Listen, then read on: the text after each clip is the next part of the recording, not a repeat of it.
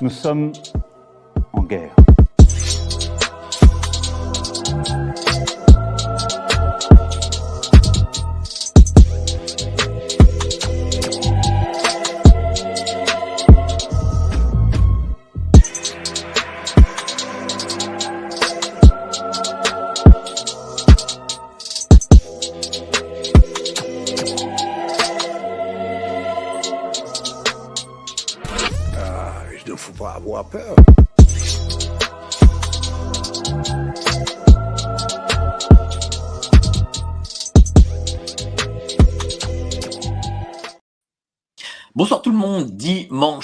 Vous êtes sur Géopolitique Profonde, c'est le live des Géopolitiques Profondes comme tous les dimanches soirs, la chaîne qui a la meilleure programmation du YouTube Live.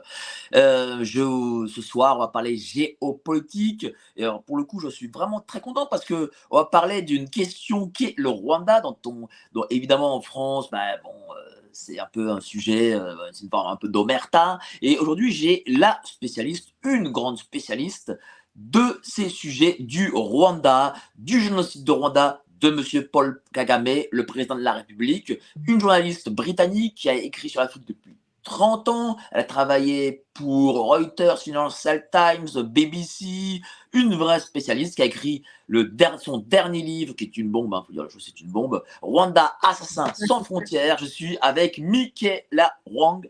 Comment allez-vous, chère euh, Michaela Oui, très bien, merci. Merci pour cette invitation.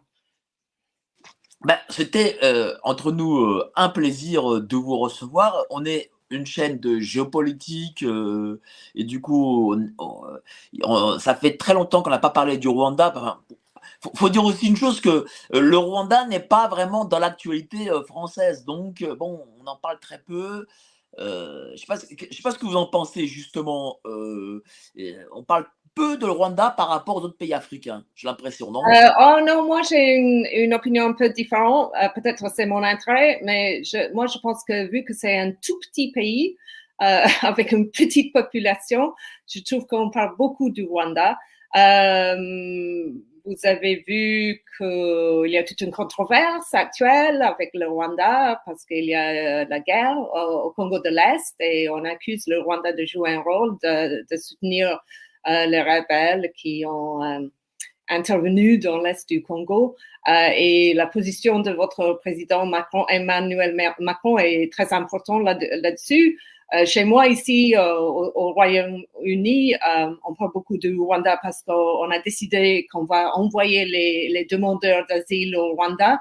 Euh, euh, et euh, alors, euh, moi, je trouve que souvent le Rwanda est à la une. Et, et je pense aussi que c'est quelque chose qui plaît au président Paul Kagame. Je pense qu'il aime qu'on parle de lui et son petit pays. Mais euh, la position de, de Monsieur Macron là euh, sur le Congo de l'Est, elle est, elle est, elle a, j'ai l'impression qu'elle a l'air ambiguë, non? Oui, pour moi, il y a un manque de cohérence euh, très évident. Euh, parce que bon, on a vu qu'il y a beaucoup de réfugiés à cause de cette intervention euh, militaire, euh, le M23, le mouvement 23, euh, et euh, il y a 800 000 réfugiés congolais créés par cette intervention. Et les Nations Unies, ils ont dit clairement que c'est un mouvement soutenu, euh, armé, équipé par le Rwanda. Et, et euh, la France envoie des soutiens de l'aide étrangère euh, pour ces réfugiés. Euh, je suis sûre que c'est très apprécié, mais en même temps, la France c'est maintenant un partenaire euh, du Rwanda. Et l'année dernière, ils, ont, ils avaient annoncé euh, tout un, package de soutien euh, du, pour Kigali euh, du Rwanda.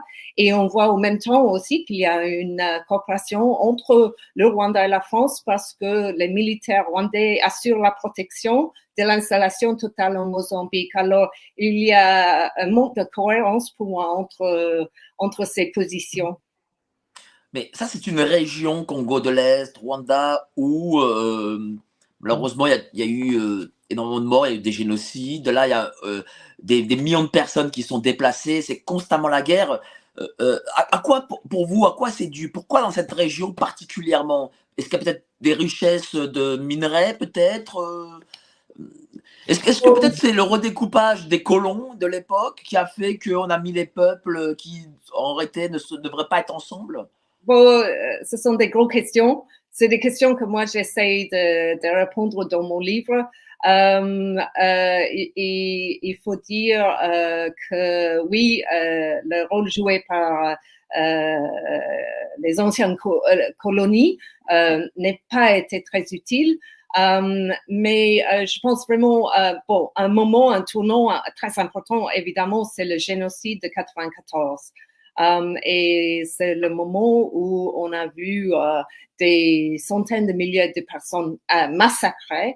Uh, il y avait plusieurs d'entre eux étaient, faisaient membre de la minorité Tutsi du Rwanda et se, sont fait massacrer par les, les milices Hutus et aussi les, les, euh, les l'armée du président euh, de l'époque du Rwanda, Juvenal Habyarimana. Et le problème, c'est que c'était un, président qui était soutenu euh, par la France euh, et les milices étaient même formées euh, par l'armée française. Alors, il y a eu un, un, un lien très étroit à l'époque et je pense la politique française et, et, euh, ça a laissé des traces parce que euh, on a un peu honte de tout ce chapitre maintenant et on essaie alors euh, de soutenir le président Paul Kagame, l'actuel président, parce qu'on a honte de ce qu'on a fait dans le passé à Paris. Et mon, ma critique, c'est que bon, il faut pas répéter la même erreur et soutenir un président qui a des, du sang sur, sur alors, mains. De ça, on va en parler, mais on va parler un peu du génocide d'abord, euh, parce que, je vous ai, comme je vous l'ai dit, on a des auditeurs assez jeunes et qui ne connaissent pas euh, spécialement euh, ce génocide au Rwanda, qui a quand même fait, d'après vos estimations, entre 500 000 et 1 million de morts, c'est quand quand même énorme. Donc, vous, vous étiez en 94 au Rwanda, c'est-à-dire quelques mois après le début du génocide. Ben, racontez-nous la genèse de, de pourquoi ce génocide? Bon, il faut dire qu'il y avait eu une tension énorme entre euh, les ethnies. Euh, il y a trois ethnies au Rwanda. Il y a les Tutsis qui sont en minorité. La majorité, c'est les Hutus. Après, il y a les Toits, les Pygmées. Euh, mais il y avait une, une tension énorme, qui est vraiment une atmosphère toxique, euh, et que ça montait, ça montait. Euh, et c'était euh, c'était empiré par le fait qu'il y avait eu une invasion euh, d'une euh, groupe rebelle mené par le président Kagame actuel, euh, une groupe rebelle Tutsi dans l'année 90. Um, et euh, après, ça a créé des réfugiés. Il y avait vraiment cette atmosphère toxique. Euh, après, on a commencé à avoir euh, des, des, des, négociations de paix à Arusha.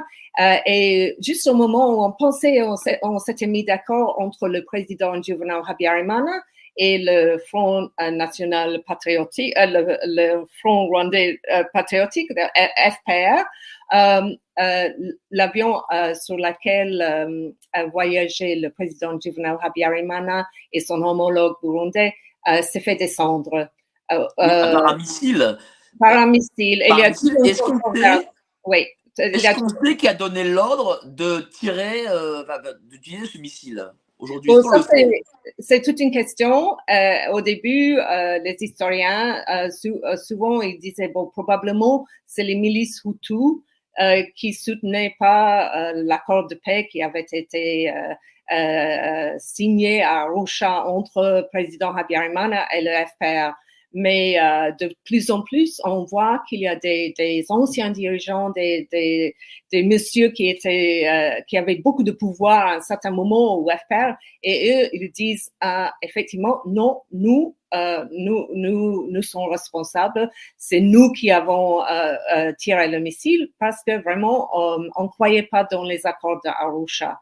Alors ça, c'était le, le déclencheur, le bout déclencheur euh, du génocide. On a vu des massacres dans les rues.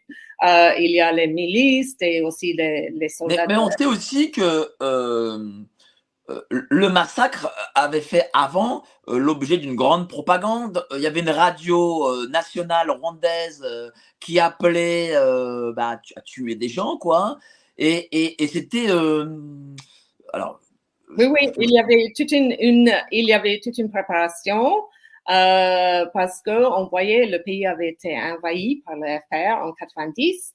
Euh, on voyait que le, les rebelles FPR saisissaient des terres, des propriétés. Il y avait des réfugiés qui commençaient à, à, à, s'installer autour de Kigali. Et effectivement, effectivement, il y avait cette atmosphère vraiment euh, toxique qui s'est créée. Et après, euh, quand l'avion euh, a été descendu, c'était comme ça, c'était le, le, trigger, comme on dit en anglais. Euh, qu'est-ce qui différenciait euh, les Hutus des Tutsis Est-ce que c'était la religion? Est-ce que vraiment euh, c'était deux ethnies totalement différentes? Parce que lorsque, souvent, quand il y a eu le redécoupage des colons, ils ont mis des ethnies souvent différentes les uns avec les autres. Alors pour les colons, bon, c'était la même chose, mais j'imagine que pour le, gars local, c'est pas la même chose. D'être mélangé avec des, des, des, uns et des autres qui ne, sont, qui ne se ressemblent pas, c'est pas pareil, j'imagine. Oui, le, euh, pour les colons, c'était clair. Et il y avait les Hutus qui étaient la majorité. Faisaient, c'était eux qui faisaient euh, euh, pousser les haricots. Euh, et, et, et c'était là à creuser la terre. Et, euh, et les Tutsis, c'était euh, les aristos, euh, le Mwami, c'était un Tutsi, et c'était eux qui, euh, qui avaient la bétail, il y avait ces, ces, ces, vaches très fameux avec les cornes qui sont énormes, qui, qui sont vraiment, euh, euh, c'est une caractéristique euh, de la région, les, les, vaches. c'est vraiment, il, y a presque une, il y a un comportement très romantique entre les Tutsis et les vaches. On, on, voit ça dans les poèmes, dans la musique. Alors, il y avait cette différence entre euh, les aristos, le, le, le cour royal, le, le Mwami et toute sa famille, et après, il y avait les paysans, les Hutus. Alors, les, les colons, ils insistaient là-dessus. Mais effectivement, ce qu'on ce dit, euh, et, et, je pense euh, c'est vrai, c'était une différence plutôt euh, socio-économique. C'est-à-dire si un, un, un Hutu euh, commençait à faire un peu d'argent, euh, s'il commençait à être un homme d'affaires, lui aussi pouvait devenir un Tutsi. Il entrait dans le cour royal, il entrait dans cette euh, aristocratie. Donc, c'est-à-dire que c'est un peu comme la Révolution française, c'est-à-dire l'aristocratie contre le tiers-État, quoi. Oui, et, c'est-à-dire ce sont ce, ce, sont pas des termes qui sont fondés, euh, qui sont permanentes. On, peut devenir aristo et un aristo peut devenir un paysan. D'accord. Mais il y, a aussi une chose qui était euh, euh, sur, sur, ce génocide qui était bon, qui était dingue, c'est que ce n'est pas comme pendant la Seconde Guerre mondiale où l'État a mis des moyens mais le voisin pouvait, qui connaissait, qui vous connaissait, la personne depuis 30 ans, 40 ans, pouvait assassiner son propre voisin, quoi. Enfin, je sais pas, c'était quand même, euh, parce qu'on a beaucoup de témoignages là-dessus, c'est-à-dire que le kidam pouvait en, euh, tuer son. Euh. euh... Comment on peut expliquer ça? euh, non, mais ce qui s'est passé pendant le génocide, c'est euh, on a vu euh, qu'il y a eu, il y avait beaucoup de euh, euh, de familles qui étaient. Oui, dans la propre famille même aussi. Qui, qui, il y avait un Tutsi qui était marié avec un Hutu et qui avait des enfants qui étaient mixtes. Alors, euh, souvent, il y a eu ces appels euh, sur les radios euh, extrémistes Hutus qui disaient il faut que tous les Hutus euh, ils vont ils prendre les machettes ils vont tuer les Tutsis mais quelquefois c'était quelqu'un qui faisait un membre de leur propre famille ou c'était le voisin alors mais, com mais comment ça on peut l'expliquer? Moi, je pense, pour tout le monde, c'est très difficile. C'est un type de violence très intime. Et, et, vraiment, moi, comme journaliste qui est entré dans, dans, dans, dans le pays en 94, euh, trois mois après le, le génocide s'est déclenché, je pense on trouvait ça le, le côté le plus choquant, c'est-à-dire un, un, voisin qui tue un voisin, euh, quelqu'un qui tue euh, euh l'enfant d'un ami euh, ou, ou quelqu'un qui tue euh, sa cuisine euh, parce qu'on lui a euh, on, on, a donné les ordres. Alors, c'est sûr qu'il y a eu des gens qui, qui ont fait cela peut-être parce qu'ils voyaient que son voisin avait euh, des, des, des, des, champs et lui, il, il, voulait entrer dans les champs. Peut-être il y avait une gourmandise là-bas, mais aussi, je pense, on, on tuait on, son voisin parce qu'on avait peur. Et on, on, savait que si on ne prenait pas la machette, on, allait se faire attaquer soi-même.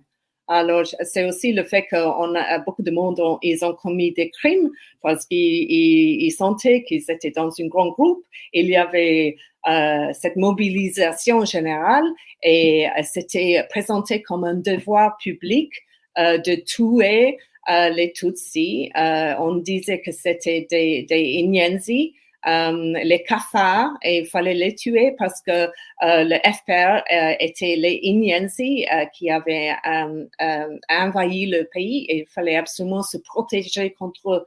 Alors, je pense qu'il y avait tout un côté psychologique où les gens, même s'ils ne voulaient pas, ils se sentaient obligés de tuer leurs voisins et, même des, personnes parmi leur famille. Vous, en tant que journaliste, est-ce que vous aviez pu avoir des témoignages, euh, que ce soit des bourreaux ou des victimes? Oui, bien sûr. Euh, on a passé beaucoup de temps à, parler avec les gens. Moi, je suis entrée. Qu'est-ce qu'ils vous ont dit? Qu'est-ce qu'ils vous ont. Pardon, le bourreau, qu'est-ce qu'il vous a dit? Pourquoi il a fait ça? Non, mais le, le problème, c'est que les gens ne vont pas l'admettre euh, euh, comme ça, d'une façon euh, vraiment ouverte, mais ce qu'ils vont dire, c'est que euh, nous, on était en danger, nous-mêmes. On savait que ces gens venaient, venaient euh, nous, nous massacrer. alors, on, on, il fallait nous protéger. Et moi, je, je, je, me, je me rappelle, les gens disaient, ils parlaient comme ça il disait euh, ah oui on nous critique beaucoup maintenant mais euh, il fallait protéger notre communauté. D'accord. Alors euh, votre livre Rwanda assassins sans frontières quand même le titre est très fort. Pourquoi avoir choisi ce titre? Oh, je, je j'ai choisi ce titre parce qu'il y a un thème très spécifique. mon livre parle pas vraiment du génocide. Euh, il y a beaucoup d'autres euh, personnes, euh, écrivains qui ont, qui ont écrit des livres sur le génocide. moi, mon cible est, est particulier et c'est le campagne d'assassinat et d'intimidation et d'harcèlement qui est menée par l'actuel gouvernement à Kigali. Parce que ce qu'on voit, c'est dans les dernières années, euh, euh, Paul Kagame, le président, il envoie des escadrons de morts euh, à travers le monde pour éliminer les gens qu'il considère, considère des menaces. Alors, c'est-à-dire les anciens collègues. Patrick Karagaya, par exemple? Patrick Karagaya, c'est un monsieur dont je parle beaucoup de lui parce que c'est l'ancien dirigeant, l'ancien chef des renseignements à l'extérieur. Um, et uh, c'est un monsieur qui était très proche de Kagame. Ils, sont allés à l'école ensemble. À un certain moment, il a pris la fuite. Il était plus d'accord avec Kagame. Um, et il a pris la fuite en Sud-Afrique. Il a fondé une partie d'opposition en exil. Uh, il y a eu des autres dirigeants qui faisaient partie du FPR qui, uh, qui se sont mis d'accord avec lui. Et à un certain moment, il entre dans une chambre d'hôtel euh, parce qu'il y a un, ami à lui qui est en train de visiter euh, euh, Johannesburg, un, ami rwandais, et il se fait étrangler par des agents qui attendaient là-bas pour vraiment pour éliminer ce monsieur parce que Kagame le considérait comme un, euh, une menace euh, à, à, son gouvernement. Et euh, il y a eu plusieurs attaques de ce type. Alors j'ai utilisé le titre Assassin sans frontières parce que je suis impressionnée par le fait que ces agents rwandais, on les trouve un peu partout. On envoie des escadrons de mort. même ici en Angleterre, il y a eu quatre dissidents rwandais. Ah, oui, à un certain moment, la police euh, britannique est allée voir ces quatre hommes et ils ont dit, écoute, euh, vous êtes en danger parce que votre propre gouvernement veut vous, faire vous assassiner. Il faut, il faut prendre des mesures. Um, et, on a aussi, il y a eu des tentatives en France aussi et en Belgique et, et, on a essayé un peu la même chose aux, États-Unis. On a vu ça en Sud-Afrique, on a vu ça au Kenya, en Ouganda. Et je pense que c'est choquant parce qu'on ne parle pas de ça. Et mon livre, alors c'est ça le thème principal de mon livre. Euh, mais sur la couverture du livre, vous avez Monsieur Paul Kagame qui parle à la tribune de l'ONU. Lorsqu'on parle à la tribune de l'ONU, c'est aussi une façon de, de légitimer euh, le gouvernement et le pouvoir en place. Est-ce que, est que ça vous choque de voir euh, quelqu'un qui utilise justement des, des, des, milices armées pouvoir parler euh, comme ça à la tribune de l'ONU? Oui, effectivement, je, je, vais vous montrer, c'est ça l'image. Euh, c'est mon éditeur qui l'a choisi et je pense qu'il a bien fait parce que on voit euh, vraiment un monsieur qui aime, euh, euh un président qui aime être euh, sur le, une plateforme publique, qui aime être à la une et, qui veut absolument se faire respecter par le monde entier, mais qui a beaucoup de, sens sur ses mains. et euh, je pense qu'il faut se rappeler du rôle qu'il a joué au Rwanda, au Congo euh, euh, de l'Est surtout, mais aussi le rôle qu'il joue à travers le monde, à travers ses, agents qui sont là à harceler, suivre et essayer d'éliminer les, les dissidents, les journalistes, les gens qui travaillent dans les droits de l'homme. Bah, vous-même, euh, vous êtes quand même sacrément ennuyé. Vous deviez faire d'ailleurs euh, une conférence à Bruxelles et on a essayé de vous faire taire pour le coup. Oui, euh, alors j'avais réussi à faire une rencontre vendredi. Mardi soir, j'étais prévu, il y avait une rencontre avec un café politique panafricain, un think tank. il m'avait invité pour discuter un peu de mon livre à un restaurant sénégalais à Bruxelles. Euh, et euh, où euh, souvent il y a des rencontres africaines.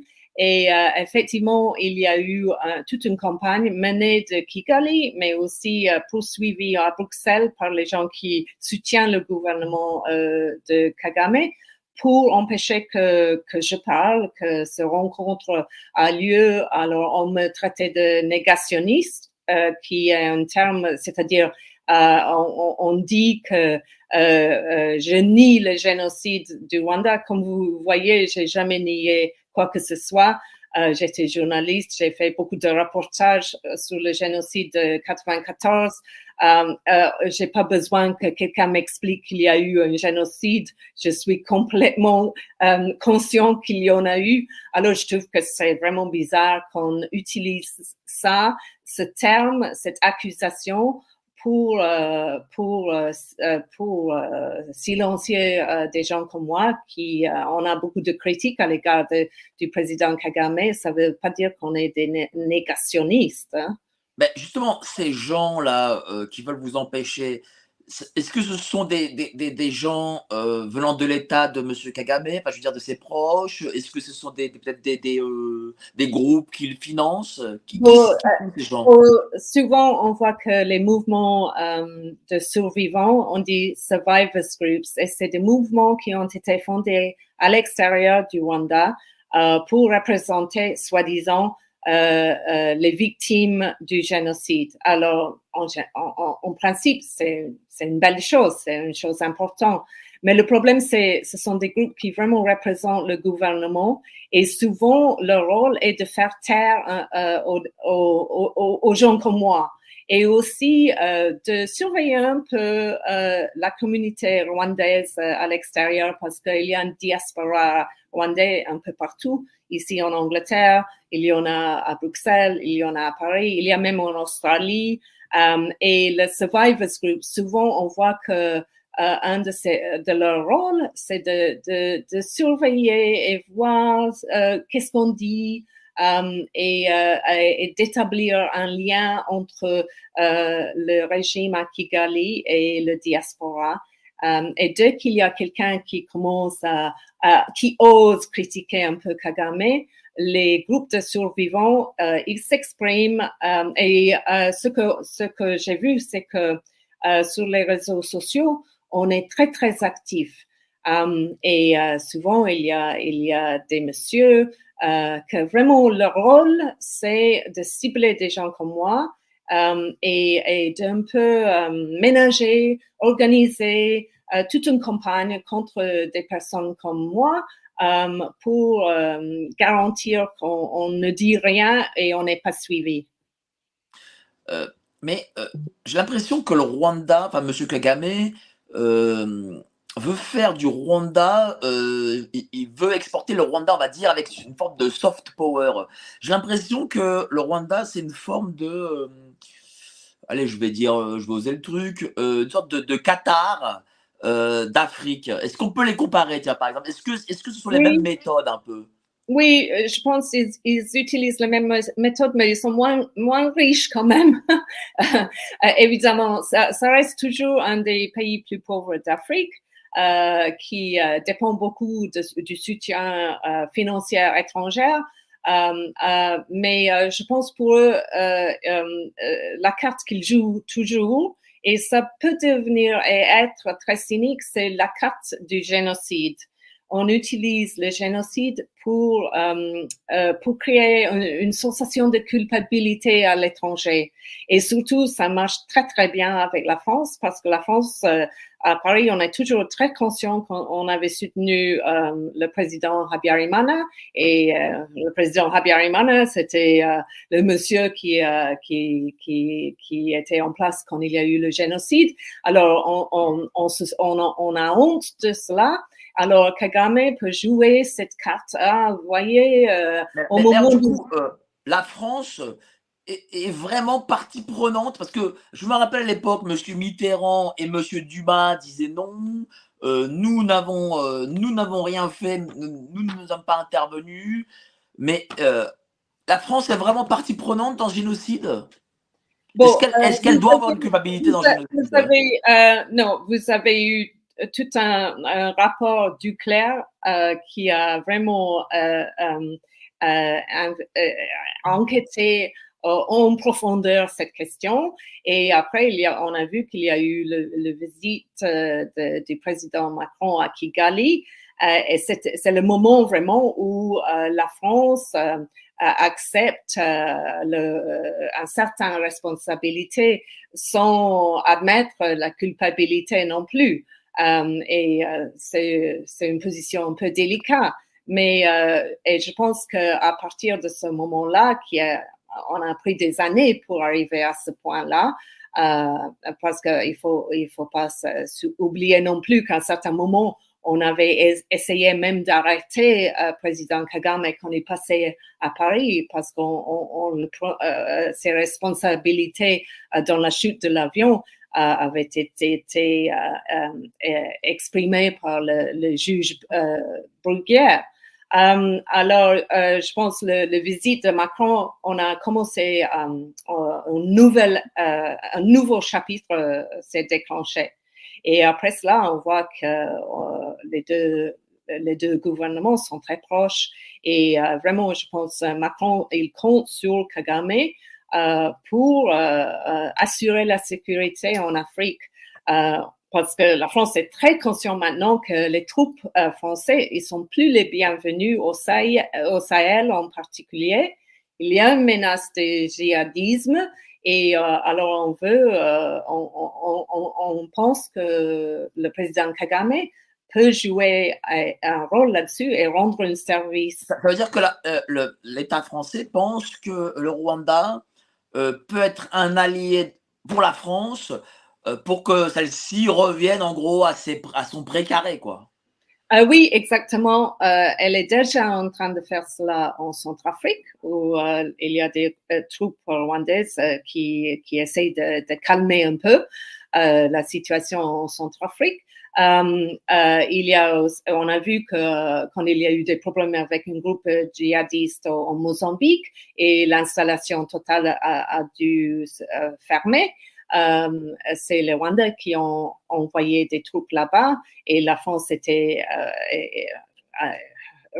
a reconnu ce rôle et l'Union européenne a même contribué maintenant à cette opération.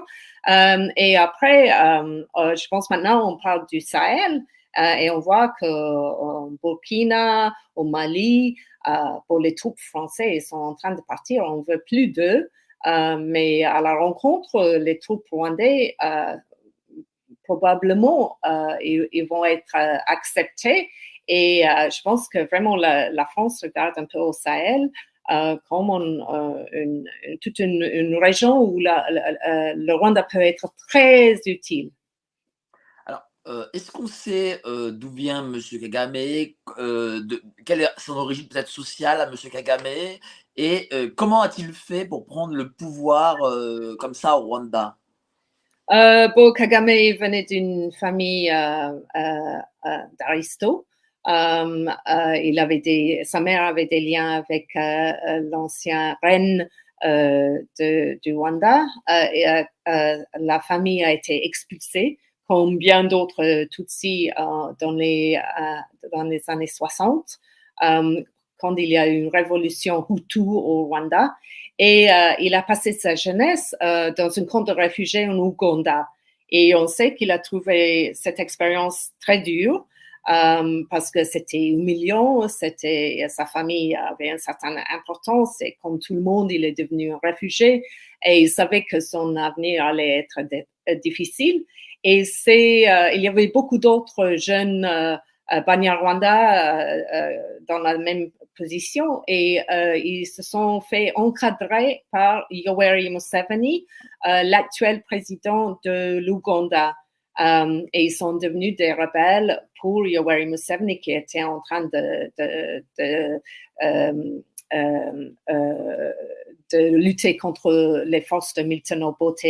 Et c'est comme ça que euh, ces jeunes hommes, ils ont appris à se battre et ils sont devenus des guérillas. Um, et après, c'est une connaissance et um, uh, uh, des, des, habitudes et uh, qu'ils ont, qu ont, été très utiles pour la FPR. Parce que ce, ce qu'on a, ce qu'on a vu, qu'on a fondé le FPR en secret, en cachette, au, euh, au cœur de l'armée ougandaise qui s'est installée à Kampala euh, dans les dans la euh, 96 euh, 86 euh, quand quand le quand Yoweri Museveni a pris le pouvoir. Et donc, oui, mais Kagame, lui, comment reprend-il le pouvoir exactement? Bon, euh, il y a euh, le FPR euh, qui a été formé en cachette en Ouganda et en 90, ils envahissent le Rwanda parce qu'ils se disent, nous maintenant, on sait comment se battre, on, on, on a appris à, à, à, mener une opération militaire, on va, on va se battre et on va retourner chez nous parce qu'on n'est pas bienvenu ici en Ouganda. On reste toujours des étrangers. On est à l'écart, on n'est pas accepté.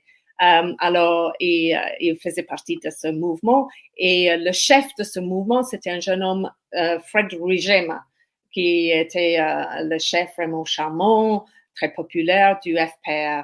Et le deuxième jour de l'invasion, il s'est fait tuer. Euh, on ne sait pas très bien comment, mais il s'est fait tuer. Et c'est à ce moment-là que Kagame, qui a été euh, en formation aux États-Unis comme jeune militaire, il prend la place parce que euh, le FPR a perdu son, son, son chef. On a besoin d'un nouveau chef.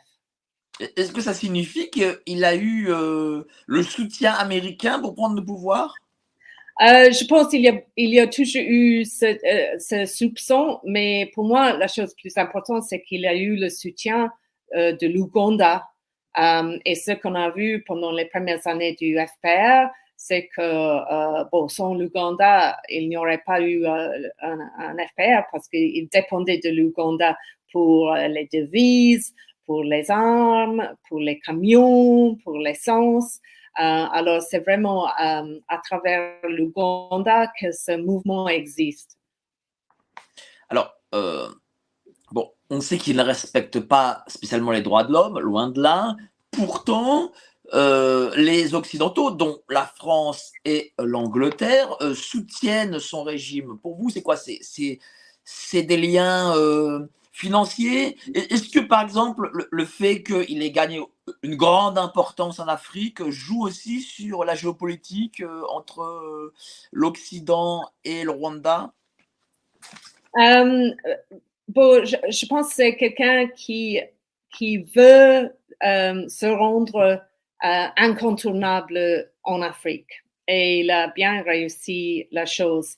Euh, et, euh, une carte qu'il joue, comme j'ai dit, c'est toujours euh, la culpabilité pour le génocide, parce que la communauté internationale, à l'époque, quand les massacres sont commencés, ils, ont même retiré les, forces des Nations Unies qui étaient sur place en Kigali. Mais je pense aussi qu'il a réussi très bien à, présenter le Rwanda comme un modèle euh, du développement moderne. Et euh, euh, chez nous, en Occident, on veut absolument voir qu'en Afrique, il y a notre soutien, notre aide financière, que ça mène à quelque chose, ça, sert à quelque chose. Et, euh, les Rwanda, c'est un tout petit pays, mais ils sont très bien dans les projets et les fonctionnaires sont très bien éduqués, très disciplinés et, et, ils savent vraiment, euh, ils parlent le langage du développement international et, je pense que grâce à ça, souvent on fait un peu euh, une comparaison entre le Rwanda et par exemple le Centrafrique ou, ou le RDC. Et on se dit, mais quand même, euh, si on veut mener un projet, lancer un projet, euh, au Rwanda, c'est tellement plus facile. Au, au Congo, c'est tellement plus compliqué. C'est tellement, il y a toujours des problèmes avec la corruption, avec la sécurité. Mais au Rwanda, tout est bien encadré, c'est bien géré. Au Rwanda, il n'y a pas de, n'y a pas de corruption, il n'y a pas d'insécurité. Oui, effectivement, mais c'est pas, je veux dire, c'est vraiment, pour moi, c'est très naïf euh, toute cette, euh, cette perspective parce que euh, le Rwanda, c'est un pays qui, pendant des, décennies, les militaires rwandais, comme les militaires ougandais, ils se sont servis des richesses du RDC. Euh, et, et c'est des richesses, euh, les minéraux qui sont pas euh, déclarés, et on fait semblant que ce sont du cobalt, de l'or, euh, euh, des diamants rwandais. Et on sait très bien qu'ils sont pas. Alors, on peut pas dire que c'est un pays. du Congo? ils sont venus du Congo, oui, effectivement, parce qu'on sait bien que le Rwanda, ils ont pas ces minéraux. Alors, tout le monde le sait. Um, euh, et on fait semblant que, que, que tout est propre, qu'il n'y a pas de corruption chez, chez le Rwanda. Mais je veux dire, pour moi, c'est le c'est la corruption, ça. C'est un, un, autre niveau et euh, c'est pas la même chose qu'on voit au Congo peut-être, mais, mais c'est la corruption, c'est évident. Mais, que, mais, mais, malgré tout, euh, le Rwanda, est-ce qu'il s'est modernisé par rapport euh, à ces années 90 Moi, je, vous dis, j'étais une, une, fois à un colloque euh, euh, Porte de Versailles il y a quelques années, où on présentait à l'époque le premier smartphone euh, fabriqué de A à Z en Afrique, avec des matériaux africains, avec des ingénieurs africains. Euh, pareil pour les ordinateurs. Est-ce que c'est un pays qui s'est modernisé ou alors il montre une image de modernité qu'en fin de compte, euh, bah, c'est pas le cas quoi? Pour moi, euh, c'est image très impressionnante, mais ça reste une image. Et il faut, si on regarde bien les chiffres, on voit que c'est toujours un pays très, très pauvre. Et, euh, et surtout, j'encourage les gens souvent euh, de sortir de Kigali. Parce que si on fait juste la route entre l'aéroport et euh, les hôtels euh, et, euh, pour une conférence, on voit que tout est propre. Il y a, il y a les fleurs, il y a les pelouses, euh, euh, il, y a le, il y a la police partout. Mais dès qu'on sort un peu de la ville de Kigali, on voit que c'est un pays pauvre, que il y a beaucoup de paysans qui, mènent une vie très très dure.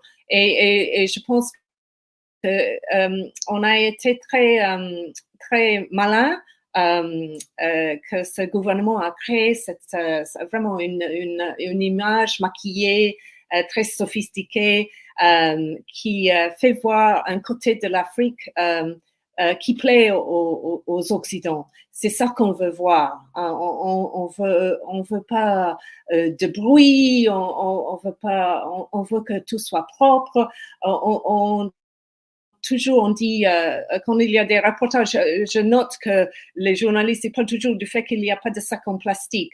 Et les sacs en plastique, c'est un problème en Afrique. Hein, on les voit partout euh, et euh, oh, ça, ça, ça, donne une mauvaise impression. Et au Rwanda, il n'y a pas de sacs en plastique. Il y a, il y a, et, et je veux dire, c'est un détail tellement euh, c'est pas du tout important un sac en plastique, mais si on enlève les sacs en plastique, ça fait vraiment une bonne impression sur les Occidentaux qui visitent. Oui, parce que les Occidentaux, a des choses, bon, euh, ils connaissent pas spécialement. Enfin, beaucoup connaissent, enfin certains connaissent l'Afrique, mais j'imagine que ceux qui sont de la technocratie connaissent pas l'Afrique et quand ils voient ça, parce qu'ils ont avoir des préjugés, et quand ils voient ça, ils disent ah là c'est New York quoi. Oui, bon, effectivement, le, le, la comparaison qu'on fait souvent, c'est la Suisse et, et la Suisse d'Afrique. Et je trouve que c'est une, une, bonne parallèle, mais il faut noter aussi qu'on parlait de la Suisse de l'Afrique euh, quand le euh, président Habyarimana a été en place. C'est exactement la même phrase. Alors euh, que le Rwanda est un pays euh, bien géré, euh, bien propre, euh, que les gens qui travaillent là-bas, les fonctionnaires, sont, sont très bien éduqués. ça, c'est pas nouveau. Je veux dire, on a, on a toujours eu ça au, au, au Rwanda et et, et ça veut pas dire euh, que c'est un, un, modèle de développement, un miracle de développement. Pour moi, il faut regarder beaucoup plus de près euh, du, le côté euh, des droits de l'homme. Euh, je veux dire, il faut. Faut. Qu'est-ce qu'il en est? Euh, Je crois que vous avez dit, en tout cas, vous avez écrit que, par exemple, les sans-abri euh, sont mis dans des camps.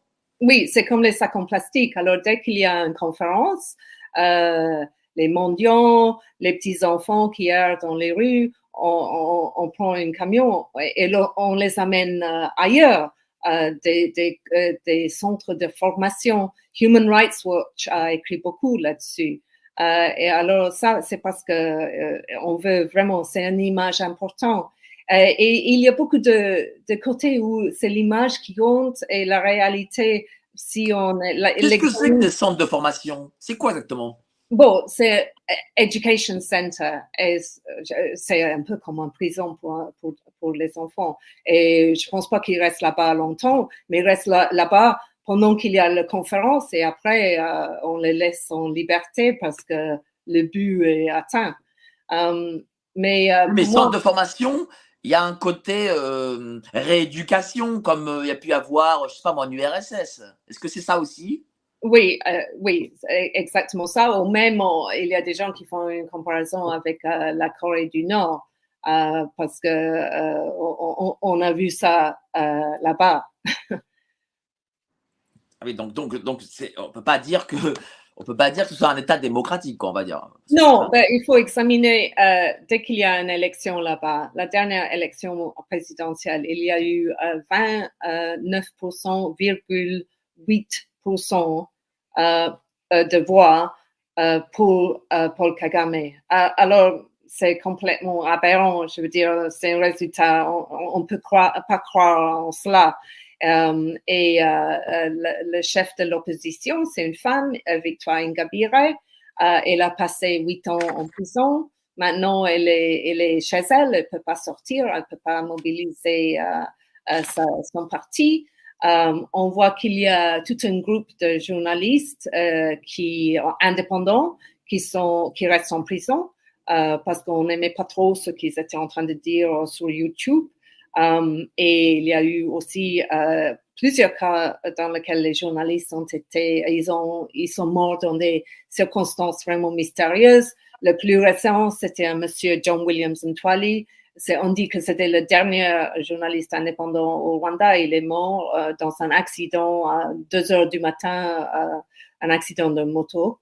Euh, on ne sait pas très bien ce qui s'est passé. Alors, moi, je trouve que c'est vraiment, il y a tous ces aspects et on ne parle pas vraiment de ça parce qu'au niveau de mon gouvernement, du gouvernement de Paris, on veut absolument qu'on voit seulement l'image jolie, cette image euh, euh, propre, nette de Kigali, le pays moderne. Oui, mais, mais, pourquoi est-ce que ces pays occidentaux veulent montrer euh, enfin, sont un peu complices de Kagame et veulent montrer cette image du Rwanda, alors que bon, ils pourraient le faire, je sais pas, avec les pays du Burundi, l'Angola ou je, sais, je sais quel autre pays, quoi. Pourquoi ce pays particulièrement?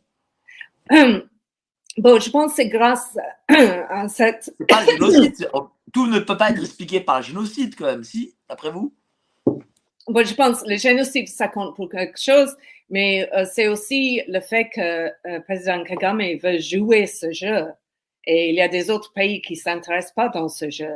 Euh, et Kagame, il aime vraiment être à, la une, il, veut, et, il aime bien le tapis rouge, il voyage tout le temps, il veut être invité aux, Nations Unies, il veut être invité à Davos, il veut être invité à Washington, à Paris. Euh, c'est un monsieur euh, qui a vraiment besoin du respect des autres et, et, aussi veut aussi le respect des autres dirigeants africains. Euh, alors, c'est aussi sa propre volonté et c'est son caractère. Ben, vous venez de parler de, de New York, de, du, Forum économique.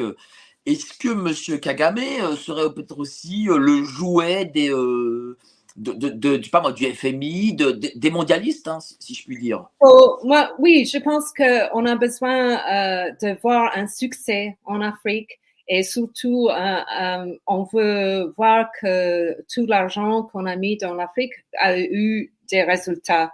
Et, euh, et, et euh, Rwanda et le président Kagame, ils ont compris cela, qu'on a ce besoin chez nous.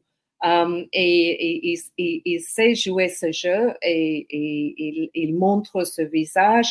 Et, c'est un peu le même jeu qu'à un certain moment, Meles Zenawi jouait en Éthiopie et aussi Yoweri Museveni jouait en Ouganda.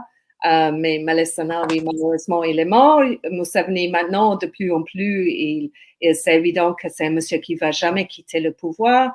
Euh, et il y a des élections très violentes là-bas. Alors, il, reste que Rwanda, qui est vraiment l'image de l'Afrique moderne, euh, et on veut, on veut avoir l'impression que l'impression que euh, nous nous avons fait cela. Nous nous avons joué un rôle nous avons permis à, à, ce pays de se développer oui, oui c'est grâce à nous c'est notre coopération euh, notre collaboration. On a reconstruit ce pays après le génocide et c'est grâce à nous. Et je pense euh, que Kagame sait jouer euh, sur ce besoin qu'on a euh, est-ce que le Rwanda est quand même un, pays qui compte en Afrique? Euh, Oui, je pense que et pour beaucoup, parce qu'il y a beaucoup d'autres euh, gouvernements africains qui regardent Kagame et se disent, mais si ça marche pour lui, ça peut marcher pour nous. Et par cela, je, je veux dire, ils se disent, écoute, c'est un monsieur qui truque ses propres élections euh, on sait qu'il supprime l'opposition, les partis d'opposition. Euh, il y a eu des journalistes tués, il y a beaucoup de journalistes en prison. Et malgré tout cela, malgré tout cela, on, l'invite euh, en Occident, on lui donne beaucoup de soutien financier, on lui couvre des loges. Alors si lui, il peut faire cela, nous, on peut faire la même chose. c'est vraiment malin et on va faire la même chose. Alors moi, je pense que le, danger euh, du modèle de Kagame, c'est que ça, va être copié par des autres dirigeants africains. Oui, mais vous savez, il y a une chose, c'est que, euh, rappelez-vous, à l'époque, euh, les, Occidentaux soutenaient, par exemple, Saddam Hussein, voilà, bon, et, et le jour où Saddam Hussein n'a pas fait ce qu'on lui a dit, en gros, quand il a fallu envahir le Koweït, alors qu'on lui a dit non, il ne faut pas envahir le Koweït, eh bien, euh, on l'a supprimé. Et ce qui peut se passer, quelque chose comme ça aussi pour Monsieur Kagame, c'est-à-dire que euh, dans sa grande puissance, eh bien, euh, il pourrait faire de l'ingérence dans, des, dans des pays voisins, par exemple. Oh, moi, mon expérience de l'Afrique a vraiment débuté en, en 94 quand j'étais journaliste basée à, à Kinshasa. Et j'ai vu le dernier jour du président maréchal, le maréchal Mobutu Sese Seko. Et c'était un ancien euh, ami euh, de la CIA euh, des États-Unis et aussi de la France. Et, et c'était impressionnant pour moi quand même de voir comme ce, ce monsieur, on l'a laissé tomber. euh, quand à un certain moment on s'est dit non, non, non, on, ne veut plus de cela. Alors je pense euh, ce type de partenariat, euh, c'est très fragile et ça ça dure pas pour toujours. Ça dure autant que ça sert aux Occidentaux, mais aussi que ça sert aux, aux Rwandais. Alors, je pense les deux, les deux côtés, on est très cynique des deux côtés. C'est-à-dire qu'un jour, M. Kagame pourrait ne pas servir, en fait, et il serait remplacé. Bon, je ne sais pas si on, va le remplacer. Je veux juste dire qu'on va, on va plus le protéger euh, de la façon dont on fait maintenant. Parce que, évidemment, si on est, en train d'envoyer du soutien financier chaque année à un gouvernement africain très pauvre, euh, c'est un soutien et c'est important. Euh, alors, et, c'est ça qu'on fait avec le Rwanda. Alors, peux, moi, je pense à un certain moment, euh, ça peut cesser. Euh, alors, c'est une, liaison, c'est une partenariat, partenariat, une collaboration fragile euh, entre, entre les deux côtés. Alors, on voit aujourd'hui que euh, les Russes essayent de s'implanter en Afrique. Est-ce qu'on a une présence russe euh, actuellement euh, au Rwanda? Euh, non, non, que je sache, non. Mais effectivement, je pense euh, la présence de, de euh, Russes en Afrique, ça peut servir à, à Kagame, le président Kagame, parce qu'effectivement, les Américains, ils vont se dire, bon, peut-être on n'aime pas trop ce que le Rwanda est en train de faire au, Congo de l'Est, par exemple, soutenir le mouvement 23, créer tous ces problèmes d'instabilité, mais c'est quand même mieux euh, que, que lui, un il joue un rôle que les Russes. On veut pas le Wagner. On voit qu'il y a eu le ministre des Affaires étrangères Lavrov qui a fait plusieurs visites en Afrique récemment et euh, qui renifle là-bas, il cherche des amis, il, est, en train de d'encourager certains dirigeants africains et euh, les Américains, ils vont probablement se dire bon, on préfère euh, compter sur Kagame plutôt que voir la, Russie entrer euh, euh, plus euh, en Afrique, parce que pendant des années, la Russie, ça comptait pas pour grand-chose en, Afrique. Mais maintenant, on a l'impression qu'elle est en train de, retourner euh, dans le continent. Ben oui, et, d'ailleurs, euh, on voit que nombre de pays africains n'ont euh, pas voulu, euh, on, on soutiennent, pour dire, la Russie là sur le conflit avec l'Ukraine. Qu'en est-il de, de Monsieur Kagame? Est-ce qu'il est comme les autres présidents africains, ou alors il a, il a une forme de neutralité, ou alors il préfère, il est derrière avec les Américains Bon, effectivement, actuellement, je pense que euh, les relations entre les Américaines et, le Rwanda, c'était pas comme autrefois. Euh, pendant des années et des années, les Américaines étaient vraiment euh, les amis les plus proches de, de, Paul Kagame. Et je pense qu'on a vu ça changer avec euh, avec l'enlèvement et l'arrestation de du euh, Paul l'ancien hôtelier rwandais euh, qui s'est fait et, bon, il est allé en prison euh, au, Kigali. Et vu que c'était un, il avait un permis de séjour aux, aux États-Unis, euh, les Américains, ils ont fait euh, beaucoup de pression sur Kigali pour euh, libérer ce monsieur, ce qu'ils ont fait euh, tout récemment. Alors, je pense la relation est un peu tendue maintenant. C'est pas la même, c'est pas la même chose. mais en même temps, oui, je pense pas que Kagame va faire l'erreur euh, d'établir euh, une relation avec la Russie parce que pour la, euh, les États-Unis, ça serait vraiment une, une, un changement de position inacceptable. Alors, euh, Monsieur Kagame, aujourd'hui, est-ce qu'il est, soutenu par son peuple euh, Enfin, on sait qu'il truque des élections, mais est-ce qu'il a malgré tout du soutien? C'est, moi, je, je pense qu'on peut jamais savoir. Euh, parce que les élections sont truquées. Euh, les sondages, je pense pas qu'un Rwandais ordinaire va répondre d'une façon honnête quelqu'un qui, qui fait un sondage au Rwanda. Euh, c'est un pays où euh, on est très conscient des regards des autres, on se, on se sent en surveillance. Euh, et on, est très, très euh, conscient qu'il y a toute une communauté euh, et euh, qu'on n'est jamais vraiment seul. Euh, alors, euh, il faut dire que c'est une bonne question. Moi, je pense qu'on peut pas vraiment savoir ce, ce qu'ils pensent les Rwandais ordinaires de Kagame. je pense qu'ils ils sont très conscients de leur passé très, très violent. Euh, du génocide, de tous les, massacres qu'il y a eu euh, au Rwanda et aussi au Congo. Euh, et ils, ils, veulent la stabilité, ils veulent la paix. Mais il y a une opposition, mais elle est, nombre d'entre elles est en exil. Est-ce que cette opposition peut avoir un rôle à jouer politique à l'avenir? Euh, Bon, euh, actuellement, je pense qu'elle est étouffée. Comme j'ai dit, il y a un chef d'opposition, Victoire Ingabire, qui, qui, reste chez elle. Euh, je pense grâce au fait qu'elle a fait huit ans en prison pour insurrection, elle va jamais pouvoir se présenter aux élections.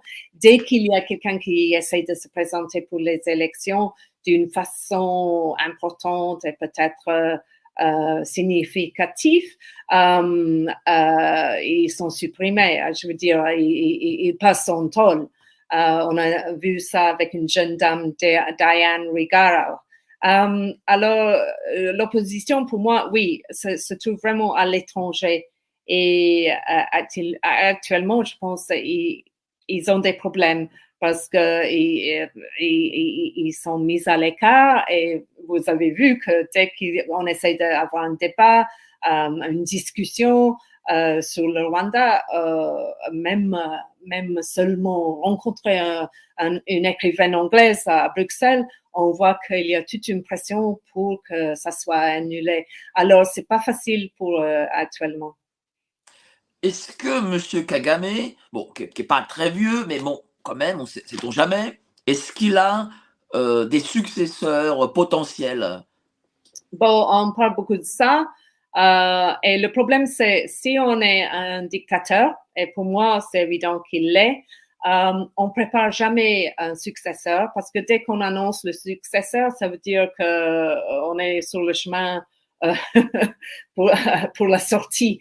On parle un peu quand même, on regarde le fait que son fils, c'est devenu son garde du corps officiel et, et ça c'est intéressant parce que c'est un rôle qui veut dire que le fils est, euh, est très proche euh, euh, de Kagame tout le temps et qu'il apprend un peu comment un chef d'État, la vie du, du chef d'État. Alors, qui sait, peut-être ça pourrait être le, le, fils. ce qu'on voit en Afrique, de plus en plus euh, dans plusieurs pays, pas seulement le Rwanda, c'est qu'il y a euh, les, les enfants des dirigeants qui, euh, qui prennent le pouvoir. Alors vraiment, il y a des dynasties qui, qui se fondent maintenant en Afrique. Ça peut être une lignée, voilà, ça peut être une dynastie. oui, ça, ça, pourrait être parce qu'on voit qu'il y a le fils de Yoweri Museveni en Ouganda qui a déclaré qu'il veut être le prochain président. On a vu ça au Tchad, ça a déjà eu lieu. Euh, on a vu ça au Gabon. Alors, il y a plusieurs pays où il y a, il y a les enfants euh, qui veulent prendre la place de leurs parents. Alors, c'est pas hors de question au Rwanda non plus. Alors, ma dernière question, cher Michaela Wang, ça fait une heure qu'on est ensemble. Euh, Comment voyez-vous euh, l'avenir euh, du Rwanda? Hmm, C'est toujours la question la plus difficile. Euh, moi, je dois dire que dans les dernières 20 à 30 ans, il y a eu tellement de bouleversements dans, ce, dans le, la région des Grands Lacs, tellement de présidents qui ont été tués, tellement de violences, tellement d'invasions, de, de, mouvements rebelles qui se forment, qui sont issus, euh, que moi, euh, j'ose pas faire donner une, euh, une je peux pas prédire. je, trouve c'est vraiment impossible. il y a chaque mois il y a quelque chose qui se passe dans les Grands Lacs qui qui qui me qui me surprend Et je pense que ça, reste toujours une région vraiment turbulente. Et, et, c'est juste, il faut quand même être critique à l'égard de, ce régime de Rwanda parce que euh, je pense euh, le problème avec le président Kagame, c'est qu'il joue un rôle déstabilisateur dans la région. Et c'est pour cela que vraiment euh, je la critique. Merci beaucoup, cher Michael Arong, pour cette heure passionnante avec vous. Votre livre, je le répète, Rwanda, assassin sans frontières, aux éditions Max Milo. Merci encore. Passez tous une excellente soirée et au prochain live à mardi soir. Merci, euh, cher Michaela.